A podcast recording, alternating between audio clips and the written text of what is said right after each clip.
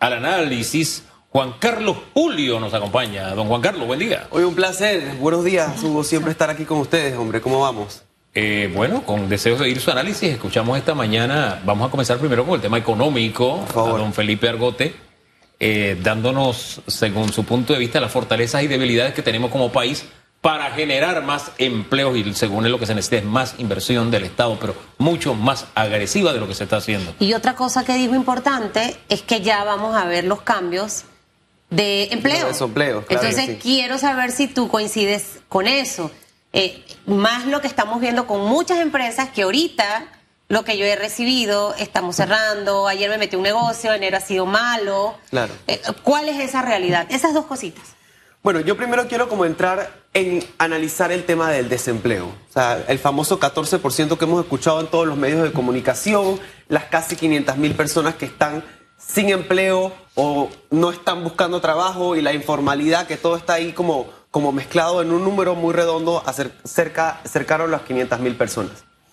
¿Cuál es la repercusión de que un país tenga alto desempleo? ¿Y por qué quiero entrar a analizar esto, Hugo? Porque, en efecto, hay personas que quizás tengan su trabajo en estos momentos, que tengan sus ingresos estables, que les haya ido bien en la pandemia y dice, ah, el desempleo es un número y eso no me afecta a mí. Y eso he escuchado personas que opinan de esta manera. Y en efecto, ¿Cuáles son esas repercusiones de que se vaya aumentando el desempleo? Uno, la obvia, repercusiones económicas, ¿no? Poca demanda, de, la gente no tiene dinero y si es así, la economía se vuelve más lenta. Si tú no tienes dinero en tu bolsillo para ir a comprar a una tienda X o W o comprar alimento o, comprar, o, pagar tus gastos, asimismo las empresas van a facturar menos. Y si las empresas facturan menos, asimismo se paga menos impuestos. Y es toda una cadena que afecta a todo eh, eh, eh, el rubro económico de un país. Repercusión número uno. Repercusión número dos, la repercusión en el mercado laboral, Hugo. Y esto afecta directamente a las personas que tienen ahorita trabajo. ¿Qué pasa si hay menos plazas de trabajo? Uno, por supuesto que hay más competencia. Por supuesto que te va a exigir muchísimo más e inclusive probablemente te puedan contratar más barato.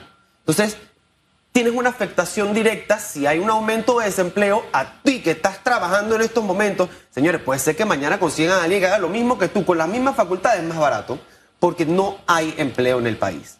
Esa es la afectación número dos, una afectación en el mercado laboral.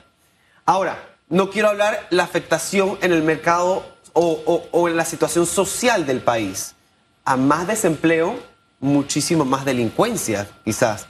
Hay personas, hay un estallido social importante en personas que tienen hambre en su núcleo familiar. Por supuesto que hay una afectación también en la parte de seguridad social en todo, eh, en todo el ambiente. Y número cuatro, no menos importante, que quiero recalcar, en un núcleo familiar donde una persona se queda eh, desempleada, hay una afectación emocional que es importante y una afectación de salud mental que hay que tomar muy en cuenta. Entonces, cuando hablamos de desempleo, no hablamos de ese número macroeconómico que afecta a Panamá, al gobierno y a X o Y. Hablamos de un número macroeconómico que afecta directamente a las familias panameñas. Por eso es importante que lo tomemos en cuenta. Por eso decía que a la economía y a los números hay que darle rostro. Correcto.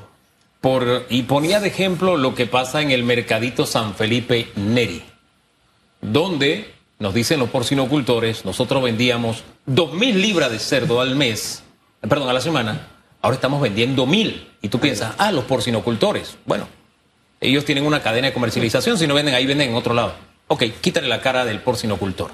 Y toda la cadena que representa que ellos produzcan carne de cerdo. Correcto. Vamos a pensar en el vendedor del local, que ya no está vendiendo, qué sé yo, 20 libras a la semana.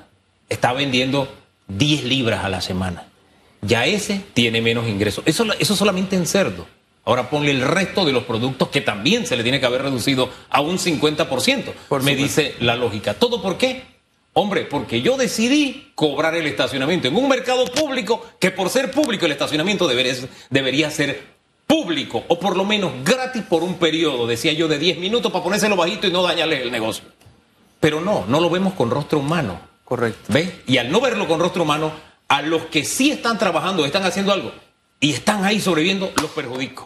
O sea, los pongo al nivel de aquellos que la están pasando mal. Es como si nos ensañáramos con aquel que está sobreviviendo eh, en este momento para que también la pase mal, como si fuera un castigo, porque nos olvidamos que se trata de personas, de seres humanos. No, y, y yo quiero complementarte ahí, Hugo, que quizás una razón sea el tema del estacionamiento, pero quizás ahora el ingreso de las familias es menor y ya no hay para comprar puerco, pues. Ahora hay que comprar eh, tuna, hay que comprar algo más barato, sardina, hay que comprar algo más barato. Entonces, claro, si el ingreso de, mi- de la familia disminuye, así mismo es mi capacidad de compra. Y si mi capacidad de compra disminuye, señores, es una afectación directa a la economía del país y así mismo se van a ver reflejado toda la cadena de producción del primer y segundo y tercer sector de nuestro país. Los productores, los servicios y la, la escasa industria que tenemos. Ahora, yo quiero analizar también algo que, que habló Felipe muy, muy atinadamente y es el tema de la recuperación. ¿Cómo nos vemos en el 2022? ¿no? Y la recuperación económica del país, si bien es cierto en cifras, se ve muy bien porque estamos amparados ante un crecimiento exponente del canal de Panamá y estamos hablando de un crecimiento también en, el sector minero. ¿no? Entonces, las cifras macro- macroeconómicas se ven muy bien, vamos a crecer, eso es una realidad. Ahora, ¿Qué tanto permea esas actividades en la economía diaria o, o en que la gente tenga demanda? Es decir, la gente tenga plata en el bolsillo para ir a comprar, es lo que tenemos que analizar. ¿Por qué? Si yo analizo los indicadores de ITBMS, por ejemplo, que el ITBMS es lo que me dice si la gente está comprando más o está comprando menos, Hugo.